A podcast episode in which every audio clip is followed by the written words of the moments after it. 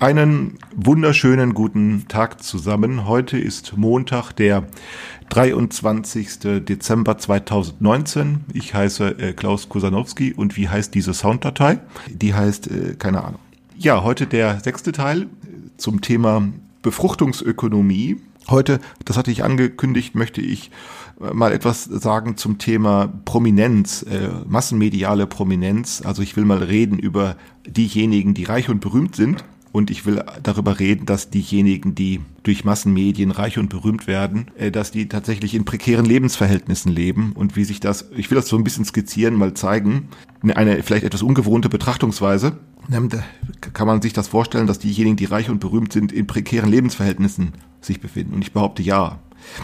Ähm, äh, darüber möchte ich gleich etwas reden, aber bevor ich dazu komme, ähm, will ich noch zwei andere Dinge ansprechen. Und zwar haben sich äh, hat sich etwas sehr Schönes ereignet. Ich habe tatsächlich, hat, es hat etwas gedauert, aber das macht ja nichts, vier Wochen oder, oder sechs Wochen, es macht nichts, es hat etwas gedauert. Ich habe von zweien äh, ein paar Jingles zugeschickt gekriegt, die ich an den Anfang setzen möchte. Ein Jingle, und zwar einmal von ähm, Johnny Bunko ähm, und einmal von André Jonas. Äh, Johnny hat mir also vier Varianten zugeschickt und von André Jonas habe ich ähm, eigentlich nur so zwei kleine Sachen bekommen.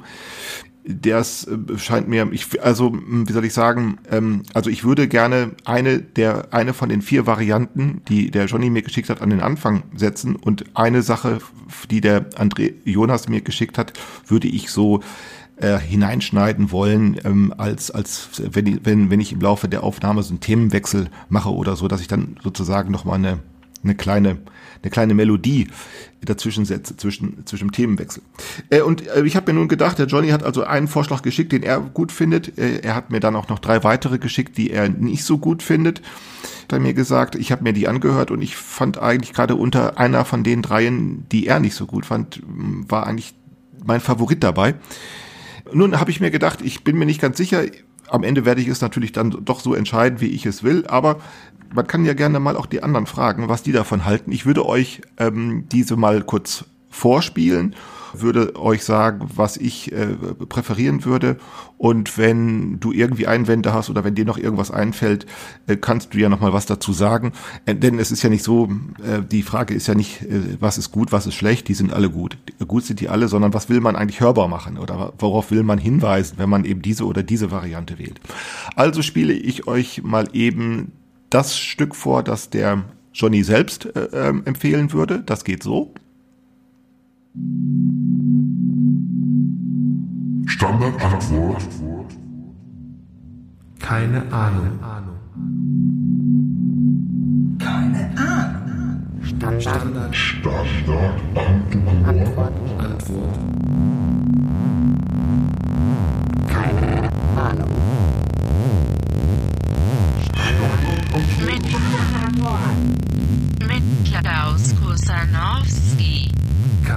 Keine Ahnung. Keine Ahnung. Mit Klaus Kusanowski. Dann habe ich äh, das, die zweite Variante, die hört sich so an. Standardantwort. Keine Ahnung. Standardantwort. Keine Ahnung. Standardantwort. Mit, mit Klaus, Klaus. Kusanowski. Standardantwort. Standardantwort. Keine, Keine, keine Ahnung. Mit Klaus Kusanowski. Dann äh, die dritte. Standardantwort. keine Ahnung. Standard. Klaus, Kusanowski. mit Klaus Kusanowski. Keine Keine Ahnung. Keine Ahnung. Keine Ahnung. Mit Klaus Kusanowski. Und jetzt noch die vierte, die ich selbst bevorzugen würde.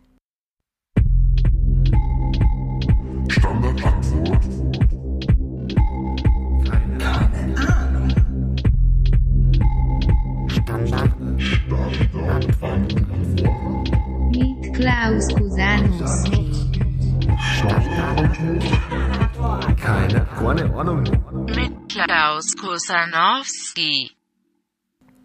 Das sind also die vier Stücke vom Johnny Bunko. Das erste ist eben das, was er bevorzugen würde und das letzte ist das, was ich bevorzugen würde.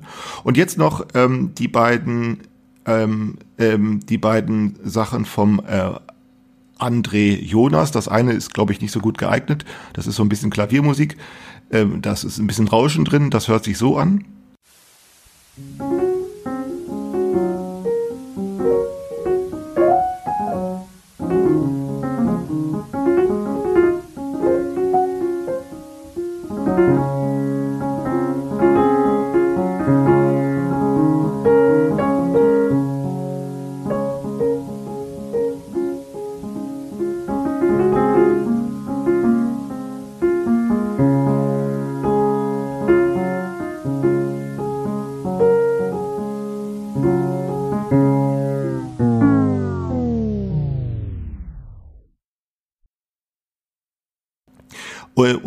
andere ist, so kann ich mir das äh, vorstellen, so eine Art, ja, bei, bei einem Themenwechsel würde ich das ähm, als Unterbrecher hineinschneiden. Das hört sich so an.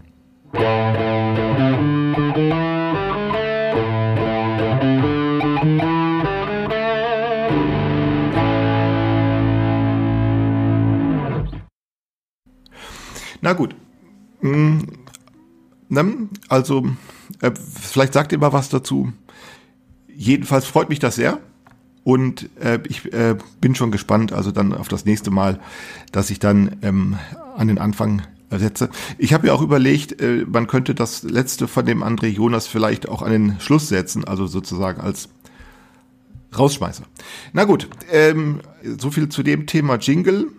Freut mich sehr, dass das geklappt hat. Ähm, es gibt noch ein paar Sachen, auf die ich auch noch warte. Und zwar hatte ich den ersten Teil dieses Podcasts, ähm, den habe ich, da habe ich eine schriftliche Version angefertigt und da habe ich mir überlegt, ob ich äh, einige Übersetzungen machen lasse. Es sind bisher zwei gekommen, zwei Übersetzungen, äh, also nur Textübersetzungen natürlich. Äh, einmal Niederländisch vom Viktor Onrust und einmal äh, Spanisch vom Ape Kaspari. Danke dafür. Ich warte noch auf eine englische Übersetzung äh, und ich warte noch auf eine französische. Und wenn alles gut geht, äh, kriege ich noch eine äh, griechische. Äh, warum ich das mache, ähm, das will ich nächstes Jahr sagen. Ich hoffe, dass ich es eben in der ersten oder zweiten Januarwoche bekomme. Das, denn da geht es nur um ein Korrekturlesen einer von Übersetzungen. Warum ich das mache und so, warum das wichtig ist, was ich mir dabei gedacht habe, das will ich dann nächstes Jahr mal in einer Folge besprechen. Ja, äh, das zweite Thema äh, oder der zweite Punkt, auf den ich noch mal eben kurz zu sprechen kommen möchte, bevor ich zu meinem eigentlichen Thema komme, ist eine kleine Geschichte. Ähm, Der Michael in Köln hat mir äh, zugeschickt einen Link von einem Podcast, den der Moritz Klenk mit dem Tim Pritloff gemacht hat, äh, und zwar über das Podcast-Projekt von dem Moritz, das er, ach, das weiß ich nicht genau wann, ich- vielleicht vor einem, vielleicht vor zwei Jahren mal durchgeführt hat. Da ging es darum, dass er jeden Tag so eine Art Tagebuch äh, geführt hat und ähm, äh, und das aufgezeichnet hat. Also er hat jedes, also hat jeden Tag ganz äh, emsig hat er äh, ein Jahr lang eine Aufzeichnung gemacht äh, und sie haben äh, darüber mal gesprochen. War, äh, Sehr interessant, das zu hören, was der, was der Moritz sich dabei gedacht hat.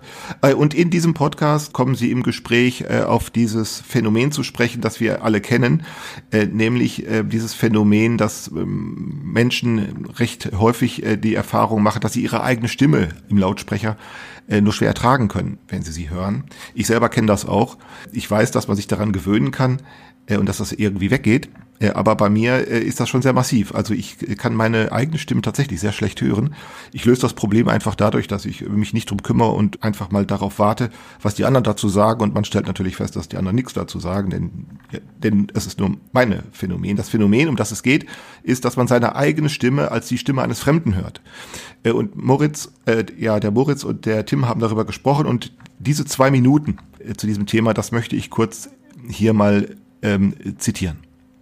Gibt ja viele Leute, auch wenn ich denke, das ist immer nur so ein, so, so ein vorübergehendes Phänomen, aber das wirst du Mhm. auch schon gehört haben. So, wenn man die versucht, so ein bisschen an Podcasting Mhm. ranzubringen oder nur an den Gedanken zu gewöhnen, sie könnten mal in einem Podcast mitmachen, da kommen so Sätze wie, ich habe Probleme, meine eigene Stimme zu hören. Ja, ja. So.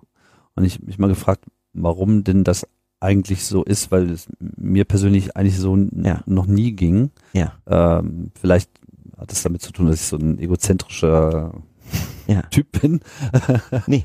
Ja. So, aber es ist Ja. wahrscheinlich auch ein bisschen eine Angst, sich selbst an sich ran zu lassen. So, so, so Genau. eine, eine, eine Ver Vergegenwärtigung des, des, des Selbst, die durch die Stimme irgendwie nochmal sehr viel intensiver ist, als wenn man, was weiß ich, sein eigenes Geschriebenes lesen würde.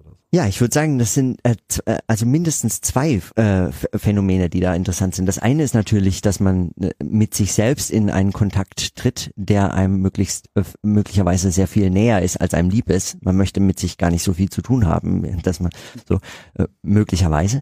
Aber auch äh, ist es natürlich diese, dieser Fremdheitseffekt, die eigene Stimme so zu hören, wie man sie non, sonst nicht hört. Über Kopfhörer hört man sie ja eben nicht über die Knochen und den Schädel vermittelt und deswegen sehr viel basslastiger und so weiter. Also das kennt man ja alles äh, mittlerweile. Aber ähm, also man hört sich äh, in einer Art und Weise, die sehr viel ähnlicher dem ist, wie andere Menschen einhören müssen. Weiß man auch nicht genau, weil äh, jedes Hoher ist anders und, und so weiter.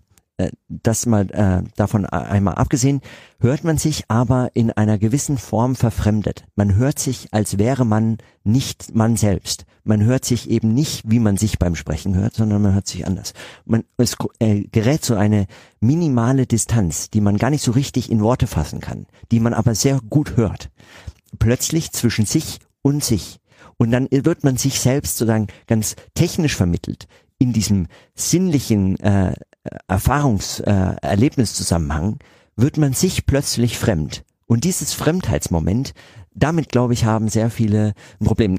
Ganz einfach äh, gesagt, drückt das sich dann immer dadurch aus, ich, ich mag meine Stimme nicht, wie die klingt, Ja. ich höre die nicht gern oder was du halt auch gerade gesagt hast. Ne? Aber ich glaube, äh, was dahinter so ein bisschen äh, lauert, ist auch diese, diese plötzliche Unruhe, die entsteht, wenn man sich selbst in dieser Form fremd ist, wenn man sich so fremd wahrnimmt. Und diese Wahrnehmungsdimension ist aber wirklich äh, sehr wichtig für die Frage nach der, nach der Gesprächsdynamik oder nach der Dynamik überhaupt in einem solchen Gespräch. Auch weil man sich ja auch dann so hört, wie andere einen hören. Ja, So, genau. Das ist ja ein Moment der Wahrheit in gewisser Hinsicht auch. Mhm. Es ist klar, äh, das, das stimmt. Also äh, mir ist das deshalb wichtig, ähm, äh, weil damit etwas angesprochen wird, das zunächst einen Wahrnehmungseindruck betrifft. Der Wahrnehmungseindruck ist eben seine eigene Stimme als die eines Fremden zu hören. Ähm, man kennt aber dieses Phänomen äh, auch äh, aus anderen Wahrnehmungseindrücken. Du selber kennst beispielsweise dieses Phänomen, dass wenn du dich äh, irgendwie auf Fotografien wiedererkennst, die vielleicht noch nicht einmal so alt sind, die vielleicht erst zwei, drei Wochen oder vielleicht erst einen Monat alt sind oder so, wo du dich dann selber siehst und dann denkst, boah, was sehe ich eigentlich scheiße aus oder boah, ne, oder unvorteilhaft getroffen, nur weil äh, ein Schnappschuss sozusagen den Bruchteil einer Sekunde festhält, wo du mal diesen oder jenen Gesichtsausdruck machst. Und du, wenn du dann auf einmal dieses Standbild siehst, äh, erschrickst und sagst, mein Gott, wie, wie, wie kann ich nur so scheiße aussehen?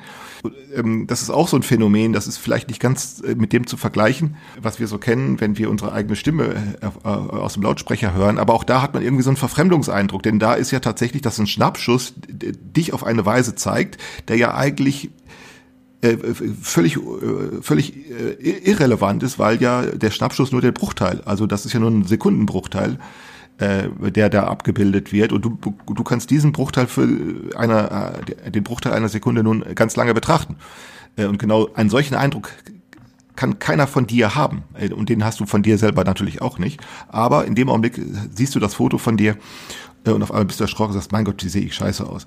Und es gibt dieses Phänomen aber, wie ich vermute, auch noch in anderen äh, Zusammenhängen, die nämlich äh, überall da, wo du, äh, wo es nicht nur Wahrnehmungseindrücke betrifft, sondern wo tatsächlich ähm, durch Zitat beispielsweise äh, Kontexte so verdreht werden, äh, dass du auf einmal das, was du geschrieben oder gemeint hast, eigentlich gar nicht mehr wiedererkennbar ist oder doch so se- seltsam, dass du dich fragst, worum geht's da eigentlich? Also dieses sogenannte äh, dieses diese sogenannte Ver die Veränderung oder Verschiebung von Kontexten. Äh, relevant sind solche Phänomene ja gerade nicht da, wo jemand dich einfach nur falsch versteht, denn da ist es dann relativ klar, sondern da, wo du den Eindruck hast, äh, es verschiebt sich etwas äh, und wo du dann das, was du selbst geschrieben oder gemeint hast, auf einmal gar nicht mehr wiedererkennst. Genau so ein Phänomen äh, machen natürlich Politiker ständig. Äh, und auch Journalisten stä- so eine, eine Erfahrung machen, Journalisten ständig. Und diejenigen, die am allerempfindlichsten darauf reagieren, sind äh, Professoren, äh, die äh, einerseits nicht so sehr begehren, wie zitiert zu werden. Und wenn sie dann zitiert werden, äh, dann auf einmal in der Regel feststellen, dass das ja alles ganz falsch äh, verstanden worden ist. Und dann äh, äh, heute hat das inzwischen zwar etwas nachgelassen, aber in den 70er Jahren in den 60er, 70er Jahren haben sie sich da behagt wie die Weltmeister in den in ihren Aufsätzen und in ihren Rezensionen, weil sie sich das nicht gefallen lassen wollten. Äh, Also dieses, auch hier dieses Phänomen, man begegnet, äh, sich selbst oder etwas von sich selbst, also ein, einem Zitat, eine, einem Ausschnitt begegnet man wieder und auf einmal erkennt man es irgendwie nicht so richtig wieder. Und ich glaube, wo, wo es dieses Phänomen auch gibt, äh, und zwar sehr massiv gibt, und wo es uns als solches überhaupt nicht auffällt, das scheint mir Twitter zu sein. Twitter, da geht es nämlich nicht so sehr die, die Wahrnehmung der eigenen Stimme oder die Wahrnehmung des eigenen Gesichtes oder die Wahrnehmung, äh, die Rezeption äh, von äh, selbstgeschriebenen Texten, so, sondern da ist es die, die Adresse selbst, die auf einmal auf irgendeine Art und Weise zurückkommt. Die, die Adresse, damit meine ich also die, eine Twitter, den Twitter-Account. Man wählt eine Adresse und das erste, was passiert, man trägt sich in so eine Liste ein, man bei der Registrierung. Und das erste, was passiert, man bekommt per E-Mail eine Mitteilung über diese, äh, man bekommt eine Mitteilung über diese Adresswahl, also über diesen Accountnamen. Und das ist das erste, die, das ist die erste Mitteilung, die bei Twitter, die man bei Twitter bekommt. Äh, Das nenne ich äh, tatsächlich Adresskommunikation. Also das erste, was du bekommst, ist eine Mitteilung darüber, dass du selbst eine Adresse gewählt hast. Ähm, du bekommst deine eigene Adresse noch einmal mitgeteilt. Also das, der Sinn ist natürlich die Bestätigung.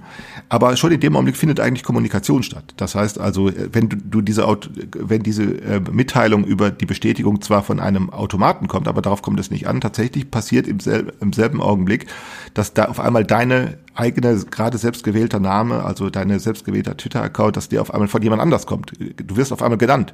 Und genau dieses Phänomen zieht sich dann weiter durch, sobald du anfängst, äh, Tweets zu schreiben. Äh, und auf einmal grundlos gibt es nun Leute, die äh, dich erwähnen, die du, von denen du vorher nie etwas gehört hast und du auf einmal nicht weißt, warum die das eigentlich tun. Und genau da begegnest du sozusagen deinem selbst, deiner selbstgewählten Adresse wieder.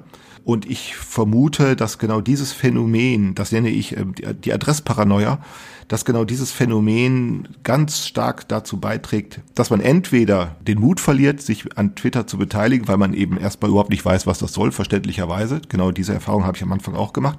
Das haben mir auch schon ganz viele bestätigt. Die haben sich einen Adressaccount ähm, äh, äh, einen Twitter-Account gewählt und dann wussten sie nicht weiter äh, und haben es dann gelassen. Oder eben, man macht dann weiter, aber dann passieren ganz schnell ähm, äh, psychosoziale Immunreaktionen auf das, was dann geschieht, weil man nämlich dann auf ganz viele Dinge nicht vorbereitet ist.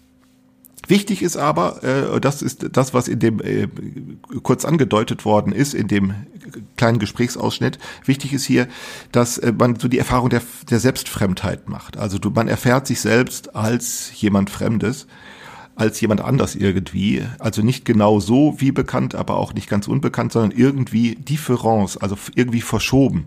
Und ich vermute nun, dass genau so etwas äh, durch das Internet äh, und durch vor allen Dingen durch Social Media sehr viel stärker äh, die, die, Kommunikation sehr viel stärker prägt, dass wir nämlich, so hatte ich das gegenüber dem Christian mal äh, formuliert, als ich in in der Schweiz war, äh, dass Twitter die Art und Weise ändert, wie wir übereinander informiert sind und dann auch, wie ich mich zu mir selber verhalten kann. Und das geht auf dem Wege der Verfremdung. Und ähm, äh, ein Phänomen übrigens, das, wenn man mal gründlicher drüber nachdenkt, sehr viel mit Soziologie zu tun hat. Warum? Ähm, Soziologie, das kann man mit einem gewissen Recht sagen, Soziologen pro produzieren kein Wissen. Pro Soziologen wissen eigentlich nichts. Man kann sich wirklich zu, mit, man kann sich wirklich berechtigterweise fragen, wozu Soziologie eigentlich gut ist oder Ethnologie. Ich mache da keinen Unterschied mehr. Wozu das eigentlich gut sein soll. Soziologen wissen eigentlich nichts, was man daran erkennen kann, dass sie seit 100 Jahren dieselben Diskussionen führen äh, und nicht damit aufhören. Ähm, das stimmt soweit. Also Soziologen produzieren kein positives Wissen. Sie können nichts, sie wissen nichts, sie, sie können also, sie können nichts erfinden und so weiter. Sie kommen nicht vorwärts. Das stimmt. Ähm, äh, aber äh, was manche Professoren, worauf manche Professoren zu Recht hindeuten, äh, ist, ähm, das gibt es vielleicht eher in der Ethnologie als in der Soziologie. Äh, und ich glaube, da- dass da sozusagen tatsächlich der Nutzen der Soziologie eigentlich äh, besteht oder auch der Ethnologie ist, nämlich der, dass man das Beste, was Soziologen, Soziologie leisten kann, ist nämlich genau ein solches Selbstverfremdung, so eine Selbstverfremdungserfahrung zu machen. Also eine Selbsterfahrung, die darin besteht, äh, sich als jemand Fremdes zu, in Erfahrung zu bringen. Das ist übrigens ein Phänomen, das man jeder kennt, wenn man mit Ausländern zu tun hat. Äh, Ausländer sind ähm, hochproduktiv, wenn du dein eigenes Leben kennenlernen willst. Also deinen Alltag, will ich damit sagen. Also das, was du jeden Tag so tust und das, was du überhaupt nicht merkwürdig findest. Äh, wenn du, äh, wenn dein Alltag aber nun aber von einem Ausländer begleitet wird, der von aus einer, aus einer anderen Gegend kommt, der vielleicht eine andere Sprache spricht, der wundert sich über Dinge, da kämst du im Leben nicht drauf. Ähm, und äh, eigentlich sind solche Erfahrungen, also das eigene Leben merkwürdig finden oder die eigenen Routinen äh, unter, unter, unter einem schrägen Gesichtspunkt betrachten zu können, äh, eigentlich die interessantesten Erfahrungen, die man über sich selber machen kann, weil du jetzt auf einmal feststellst, äh, dass das alles äh, keineswegs so selbstverständlich ist, wie man eben äh, das manchmal auffassen würde und vor allen Dingen äh, Sprechschwierigkeiten, die manchmal damit verbunden sind, wenn du dann auf einmal Auskunft geben sollst. Ganz, ganz banales Beispiel. Ähm, äh, äh, da war der Benjamin mal, mal zu Besuch, ich glaube, es war letztes, letztes Jahr im Sommer.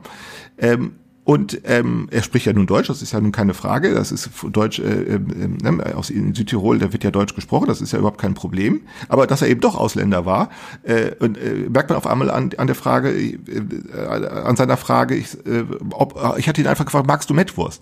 Und da guckte er mich an und sagte, was ist Mettwurst? und jetzt musste ich erst bei ihm erklären, was Mettwurst ist. Also, weil sich denkt, wieso, das weiß doch eigentlich jeder. Nee, nee, es weiß eben nicht jeder. Ne? Was ist eigentlich Mettwurst? Geräucherte geräuchertes Met in, äh, im, im Darm. Ähm, äh, an solchen Kleinigkeiten merkt man es und das ist natürlich wenig spektakulärer Fall. Viel interessanter ist natürlich, wenn man es mit Amerikanern zu tun hat oder so, wenn man mit einem Amerikaner hier in Deutschland im Supermarkt einkaufen geht. Die, die wundern sich nur noch, die wundern sich darüber, dass das mit diesem Pfand funktioniert. Die verstehen nicht, die, die können das auch nicht verstehen, warum Bierflaschen 8 Cent sind und warum manche Wein, äh, warum Weinflaschen keinen Pfand haben und warum Plastikflaschen und warum äh, andere Flaschen wiederum, äh, Saftflaschen dann schon wieder Pfand haben und die Flaschen wiederum nicht. Das kapieren die nicht. Und man muss ihnen sagen, die Wahrheit sagen, und die Wahrheit lautet, äh, in Deutschland kapiert das auch keiner. Äh, sondern es wird eigentlich gelöst äh, über über Routine. Also du kaufst immer wieder dieselben Sachen und wenn du immer wieder dieselben Sachen kaufst, dann weißt du irgendwann genau, da gibt's Pfand für und ähm, da, äh, dafür gibt's keinen Pfand. Äh, oder auch solche Sachen wie, dass man in einen Einkaufswagen da so ein Chip reinsteckt oder solche Dinge. Die wundern sich darüber, sagen, das kennen sie nicht. Äh, und, und solche Sachen gibt's ganz viele. Und dann vor allen Dingen versucht das mal zu erklären. Also dieses deutsche Pfandsystem. Versuch, oder äh, anderes Beispiel, wo für Deutschland, Deutschen bekannt sind, ist für diese Mülltrellerei. Äh, Ausländer kapieren das überhaupt nicht. Die sagen, was macht ihr da? Und wo ist da die Logik? Also wenn sie versuchen wollen, sich an die Regeln zu halten, ne, schnell wirst du feststellen, die Regeln kann, kann keiner kapieren. Und die kapieren viele Deutsche auch nicht. Aber es funktioniert trotzdem. Und das ist ja das eigentlich Interessante daran. Jedenfalls, das scheint mir mit dem Internet ähm, zu passieren, dass wir sozusagen alle zu Ausländern werden. Äh, ja, äh, ja, das meine ich durchaus ernst. Wir werden alle Ausländer. Äh, weil eben genau diese ganzen Selbstverständlichkeiten äh, dann nicht mehr gelten, wenn man sich grundlos, nutzlos, zwecklos auf so eine Kommunikation einlässt, wie man das mit Social Media macht. Deshalb finde ich, wollte ich das eben zitieren, äh, diesen, äh, diesen Punkt. Ich wollte das deshalb machen, damit ich das nicht auf die lange Bank schiebe, denn wenn ich das erstmal auf die lange Bank schiebe, dann gerät es in Vergessenheit und weil ich diesen Punkt, um den es da geht, äh, sehr wichtig finde äh, und wenn ich das jetzt hier verarbeitet habe, dann ist, dürfte relativ sichergestellt sein, dass ich das nicht vergesse und dass ich darauf nochmal zu sprechen komme. Na gut, also an dieser Stelle jetzt Themenwechsel und äh, dann könnte ich, so stelle ich mir das vor, eben genau dieses Jingle vom André Jonas spielen. Das hört sich dann so an.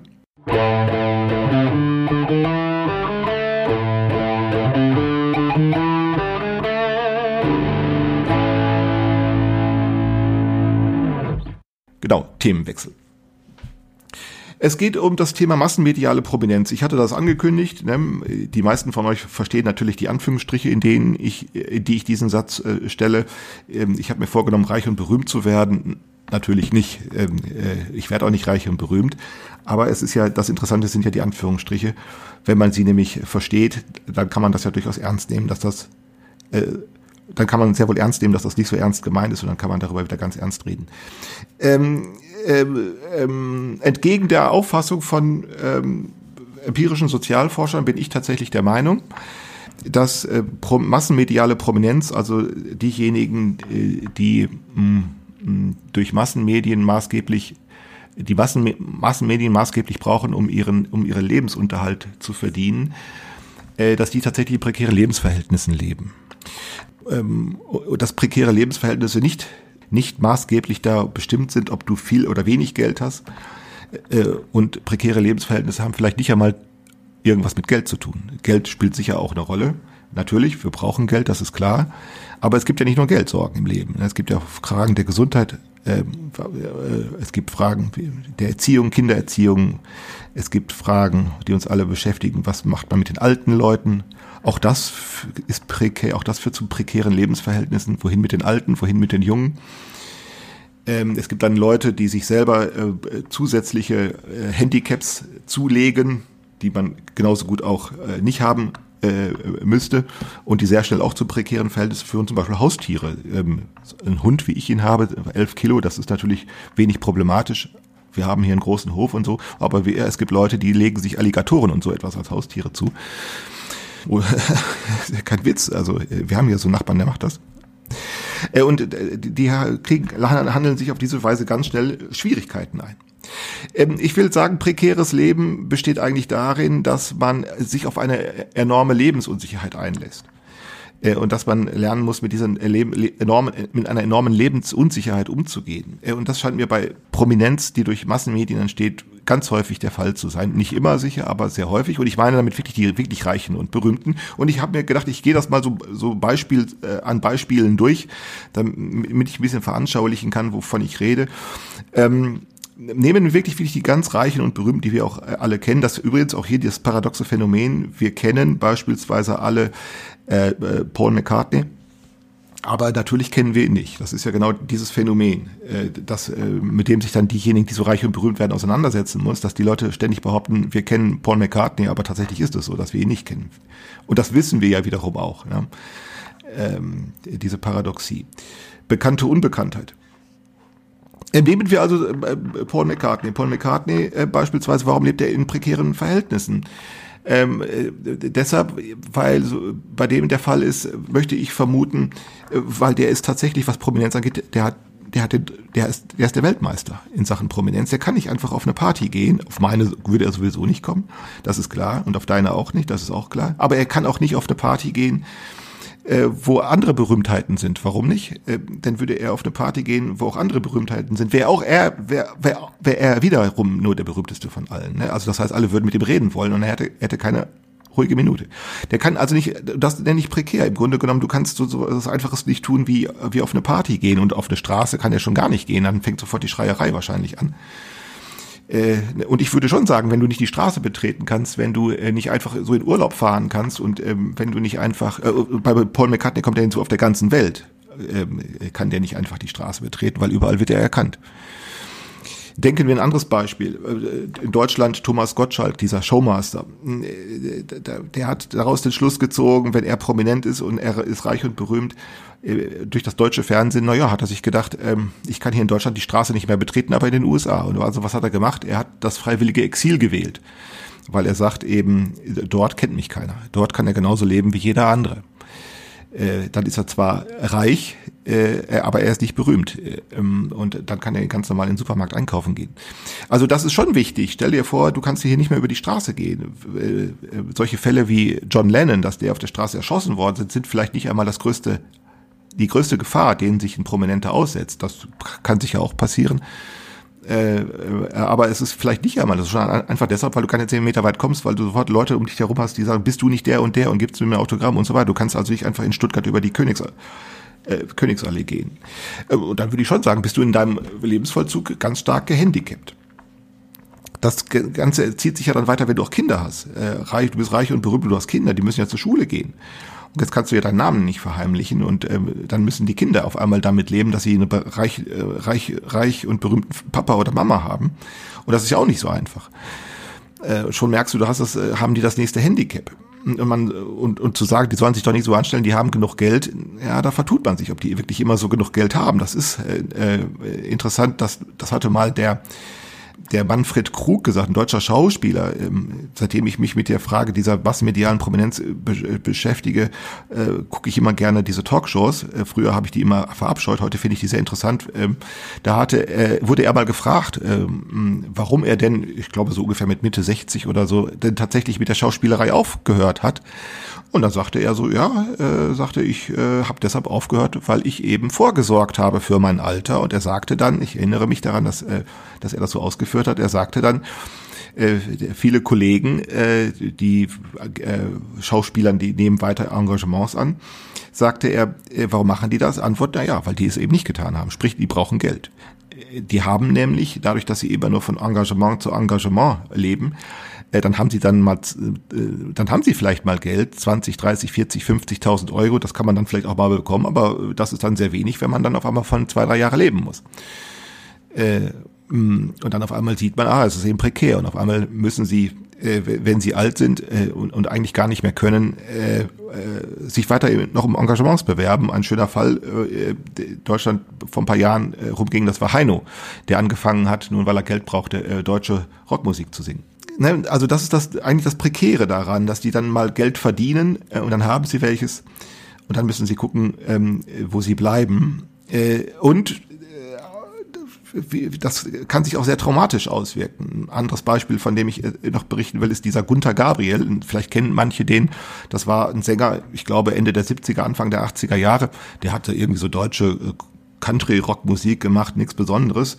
Ähm, und da war das nun so, das hatte der mal berichtet in einer, in einer Talkshow, äh, dass der praktisch über Nacht der wurde wirklich im wahrsten Sinne des Wortes über Nacht reich und berühmt. Äh, Der ist, so hat er das mal erzählt, in irgendwie in Urlaub gefahren mit irgendeinem kaputten VW Käfer. Er hatte vorher noch eine Platte abgegeben und als er nun äh, im Urlaub war, kriegte er nun mit, dass auf einmal das ein Verkaufserfolg wurde. Er war bis dahin völlig unbekannt als Schlagersänger und kam zehn Tage später aus dem Urlaub zurück oder hatte er eine Million Mark, D-Mark damals noch auf dem Konto. Plupp war, war reich. Äh, und er hatte sich fassen können. Äh, und äh, dann wurde das immer mehr. Also das wurde dann so, so hat er das berichtet, dass er das Geld schneller bekam, als er es ausgeben konnte, weil er dann schon, weil dann die ganze Maschinerie anlief. Äh, diese ganze Produktionsmaschinerie, äh, dass er so viel Geld hatte, dass der tatsächlich, also völlig, völlig überrascht und überfordert war von dem vielen Geld. Und was hat er gemacht mit dem Geld? Er hat, er, er hatte einfach keine Zeit, sich darüber Gedanken zu machen. Was hat er gemacht? Er hat es versoffen, verspielt und verhurt. Und das führte nun dazu, im, im, Laufe von wenigen Jahren führte das auf einmal dazu, dass er dann, dass das mit den Konzerten irgendwann nicht mehr funktionierte. Dann äh, kriegte er immer weniger Engagements, dann ging der Plattenverkauf zurück, ne? dann ging die Schraube nach unten los.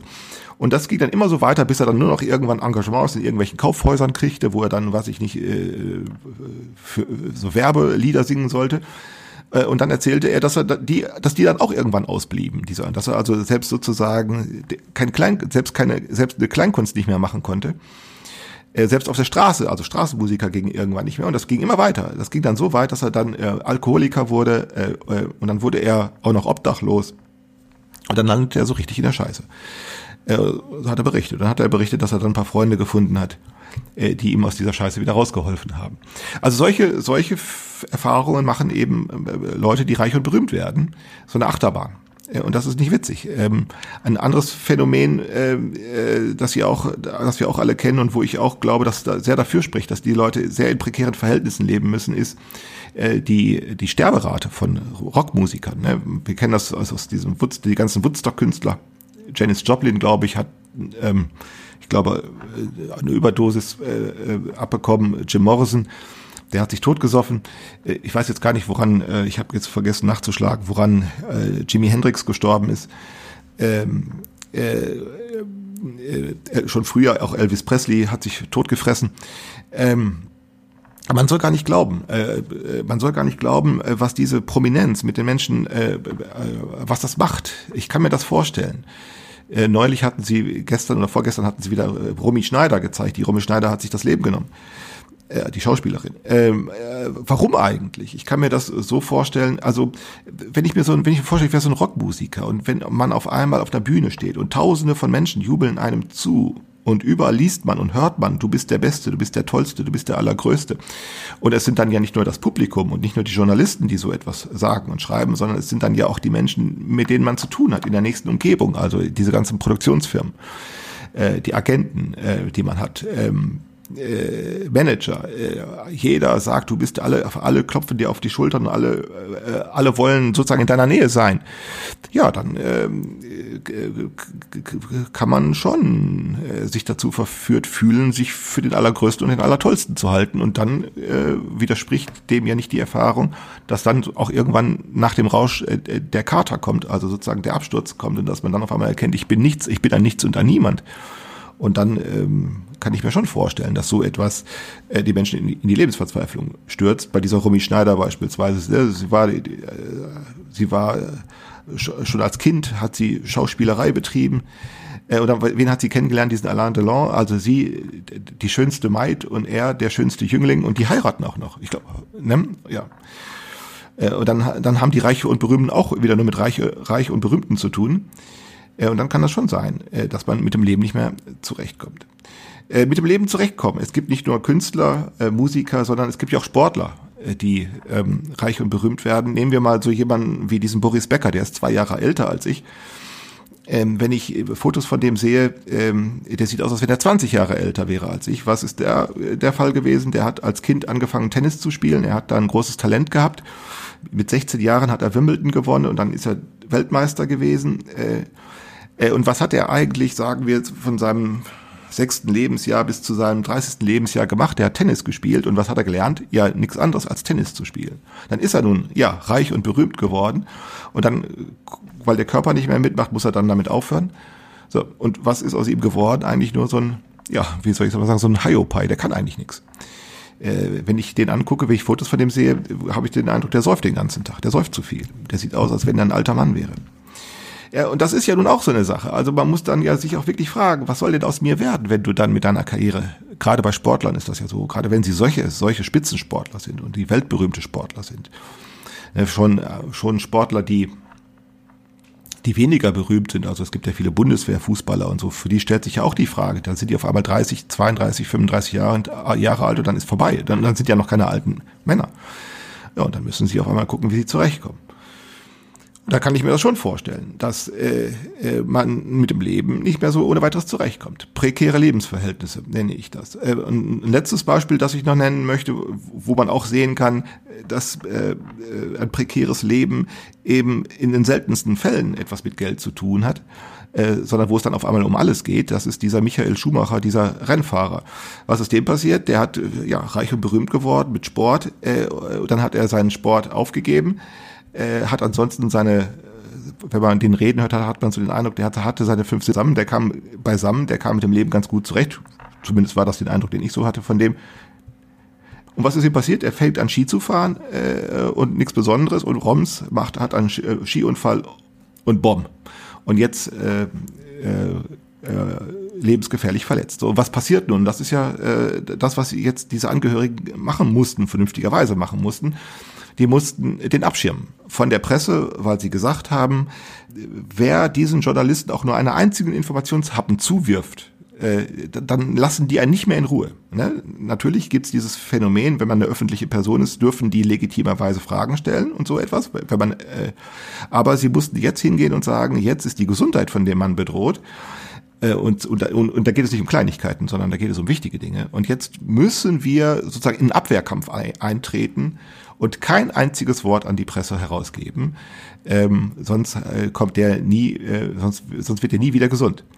Äh, Wie auch immer es ihm geht, wir wissen es nicht, ähm, aber da, daran kann man sehen, wie prekär äh, das ist äh, wenn man auf einmal sozusagen, ja, wenn etwas ganz normal, also wenn, wenn Krankheit, Unfall, Tod passiert, also bei Tod ist es egal, aber bei Krankheit, Unfall, wenn so etwas passiert, auf einmal stellt man fest, ähm, diese Massenmedien können äh, ein echtes Handicap sein.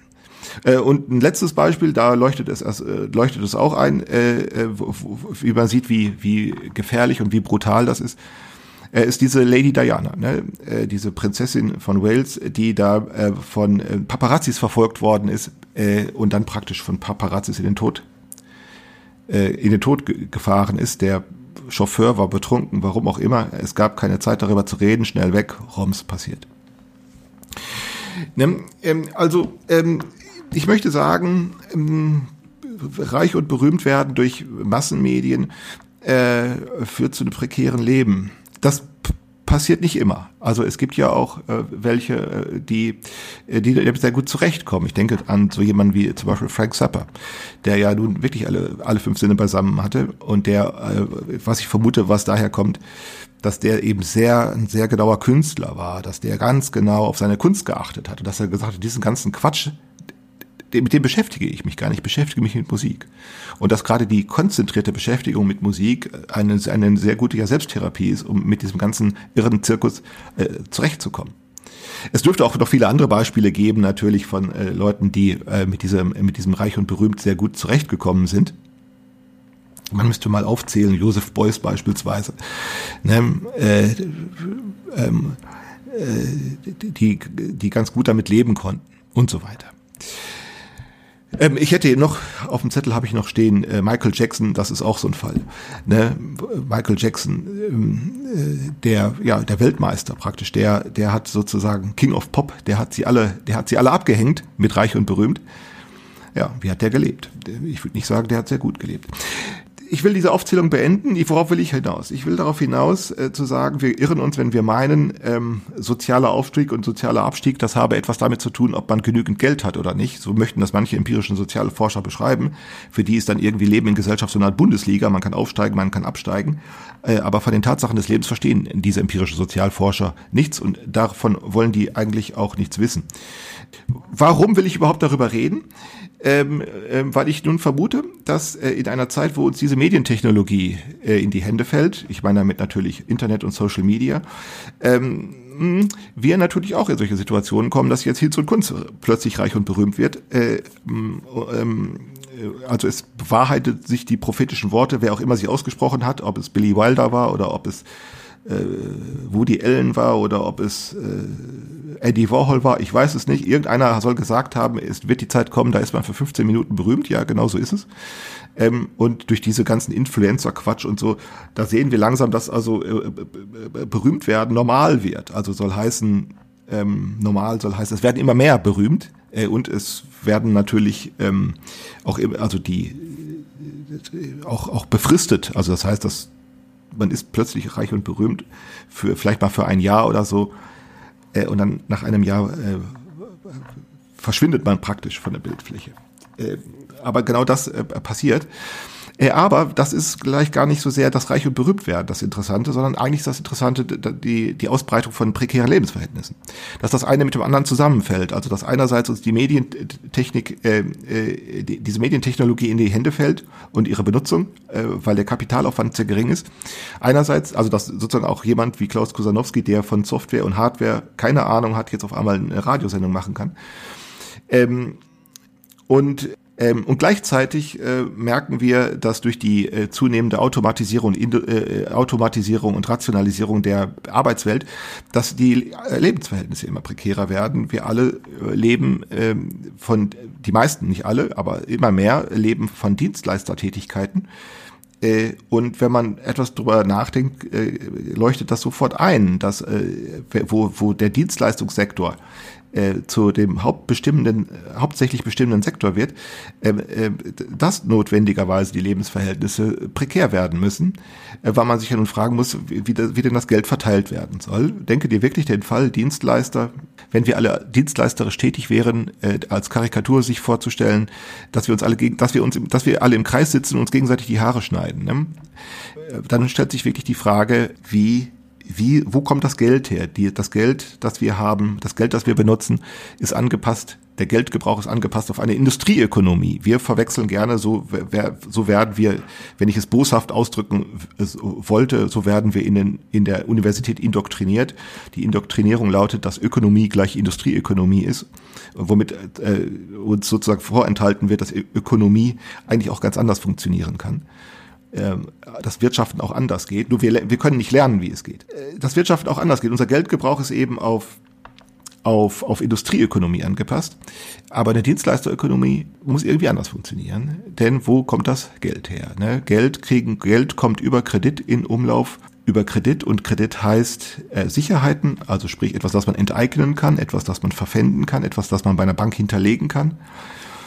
Ähm, äh, Kredit heißt Zinsen. Äh, und Zinsen müssen auch erwirtschaftet werden. Ähm, und das heißt noch mehr Kredit. Äh, Das ist ja genau diese Wachstumsspirale. Die Wachstumsspirale kommt dadurch in Gang, dass die Zinsen sozusagen aus der Zukunft genommen werden. Das sind die Erträge, die, die erwarteten Erträge aus der Zukunft, äh, die nur deshalb ausgezahlt werden können, weil eben weitere Kreditverträge abgeschlossen, immer weitere Kreditverträge abgeschlossen werden. Damit wieder Geld in Umlauf kommt. Produktivität. ähm, Und äh, eine Dienstleisterökonomie äh, tut das nicht. Denn Dienstleister, wenn die fertig sind mit der Arbeit, haben die nichts, das die nach Hause nehmen können. Da ist nichts. Ne, der Haarschnitt, den ein Dienstleister hinterlässt, eine saubere Wohnung, die ein Dienstleister hinterlässt, ein abgeliefertes Paket, das ein Dienstleister hinterlässt, ähm, ein be belehrtes Kind oder ein gemaltes Bild äh, oder ähm, äh, ein gewaschener Popo, all das hinterlässt nichts, was man einer Bank übergeben könnte, auf das man Kredit bekommt. Nun, ähm, äh, wir leben also in, wir, wir kommen in prekäre Lebensverhältnisse. Äh, beides fällt zusammen und ich mache mir da keine Illusionen. Äh, das ist nicht etwa so, dass das irgendwie eine vorübergehende Erscheinung ist. Nein, nein, das glaube ich kein bisschen, sondern ich glaube im Gegenteil, das geht immer so weiter.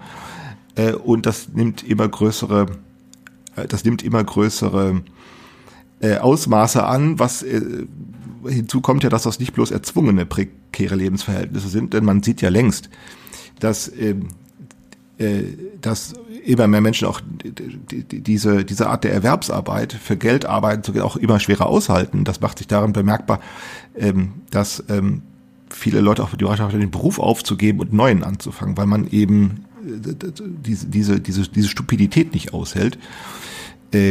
Äh, und aus diesem Grunde dann in, in prekäre, auf einmal in prekäre Lebensverhältnisse kommen, durch Berufswechsel, durch Wohnortwechsel. Ein anderes Phänomen, was hinzukommt, ist die Versingelung der Gesellschaft, äh, die ja sehr weit geht. Das ist ja nicht nur so, dass ähm, Singles als Singles leben, sondern wir haben ja längst schon das Phänomen, dass auch Ehepaare als Singles leben. Also sprich, die sind verheiratet, wohnen aber an zwei verschiedenen Orten. Also, ne, dass man, äh, dass auch schon Ehepaare als Singles leben. Ähm, und es kommt natürlich hinzu diese Zunahme von immer mehr Lebensrisiken, ob das Gesundheitsrisiken sind, ähm, äh, äh, ähm, Gesundheitsrisiken, ähm, äh, ob durch Medikamente oder durch Straßenverkehr oder durch Nahrungsmittel oder durch äh, Bewegungsmangel oder was auch immer. Äh, Daran ist kein Ende in Sicht. Äh, Wir haben weiterhin eine Ausannahme von psychotherapeutischen Behandlungsfällen. Äh, da- Das ist nicht so, dass das zurückgeht. Äh, Das glaube ich kein bisschen. Sondern ich glaube, dass das irgendwann die Grenze der Messbarkeit erreicht ist, weil einfach die Kosten nicht mehr äh, getragen werden können. Denn das muss ja alles mit, denn die Kosten dafür müssen ja mit erwirtschaftet werden. Äh, die prekären Lebensverhältnisse steigen und gleichzeitig fällt uns diese Medientechnologie in die Hand. Und dann würde ich nun auf die Idee kommen, kann das vielleicht sein, dass man also gerade an dem Leben dieser Reichen und der Reiche und Berühmten etwas lernen kann, vielleicht sehr viel mehr lernen kann, ähm, als aus den Geschichten, aus den Familiengeschichten von Industriearbeitern äh, weil äh, in den Lebensgeschichten dieser Reichen und Berühmten ja die Quellen eigentlich sind, die uns darüber äh, informieren, was vielleicht auf uns zukommt, auf die Gesellschaft. Nicht, dass ich das mit Gewissheit äh, sagen möchte, nicht, dass ich das wirklich glaube äh, und schon gar nicht, dass ich mir das wünsche, aber ich vermute, es, es wird so kommen. Ähm, der, der, der, was, was mir da, was mir da, was mir da eben ähm, in dem Zusammenhang eben, worüber ich nachdenke, ist, äh, dass vielleicht tatsächlich, ähm, wenn wir lernen wollen aus dem angerichteten Schlamassel, der, den die Gesellschaft anrichtet, klug zu werden, dann kann es tatsächlich sein, dass wir also unser, auch unser Leben ändern äh, werden oder woll, werden wollen und müssen. Also es, wir, wir müssen nicht nur, es ist nicht nur ein, ein äußerlicher Zwang, sondern es ist ja ein äußerlicher Zwang und ein eigenes Wollen, das, das geschieht meistens parallel, äh, dass wir unser Leben ändern äh, werden äh, und dass dies auch, dass dies auch äh, die Art ändert, wie wir übereinander informiert sind und dass gerade das Internet da, ähm, ähm, ja, wenn auch erstmal eine Art von, eine Art von äh, von, wie soll ich sagen, Barriere oder Hürde oder äh, irgendein Bremsklotz ist, äh, ja, das ist es bestimmt, aber vielleicht irgendwann, äh, wenn diese Immunreaktionen äh, sich ausgepowert haben, ähm, äh, dass das dann irgendwann sehr nützlich sein kann, ähm, äh, mit diesem prekären, diese, unter diesem prekären Lebensfeld nicht, nicht bloß zu leiden, sondern im Gegenteil darin auch eine Freiheit zu er er erkennen und damit einen produktiven Nutzen. Ähm, ich bin nicht in der Situation, äh, da äh, sehr optimistisch zu sein. Ich äh, bin da überhaupt nicht optimistisch. Ich bin aber auch nicht pessimistisch, sondern ich würde eben sagen, das ist eine Sache der Erfahrung und nicht eine Sache der Prognose oder der des, der, des Prophezeiens und des Glaubens und Wünschens und Meins, sondern das ist alles eine Erfahrungssache und Erfahrung heißt ähm, ja viele Stolpersteine, viele äh, Sackgassen, viele Irrwege äh, zu gehen. Erfahrung heißt eben durch ein Labyrinth zu latschen. Gut, also so viel erstmal für heute. Ähm, worüber ich das nächste Mal sprechen mm, will, weiß ich noch nicht, aber ich vermute, dass es äh, nochmal äh, darum gehen wird, diesen Begriff der Befruchtungsökonomie äh, nochmal ähm, noch ähm, noch darauf nochmal näher einzugehen, weil ich eben vermute, dass das eine Art des Wirtschaftens ist, die für die, die praktisch nur ein an- anderes Wort ist für eine Dienstleisterökonomie. Ich äh, wünsche euch erstmal ähm, alles Gute, äh, feiert schön Weihnachten, esst gut, trinkt gut äh, und schlaft gut. Ähm, und ich weiß nicht genau, ob ich mich dieses, ob ich es dieses äh, Jahr noch schaffe. Äh, Spätestens im äh, neuen Jahr äh, werde ich mich dann nochmal melden. Auf Wiederhören.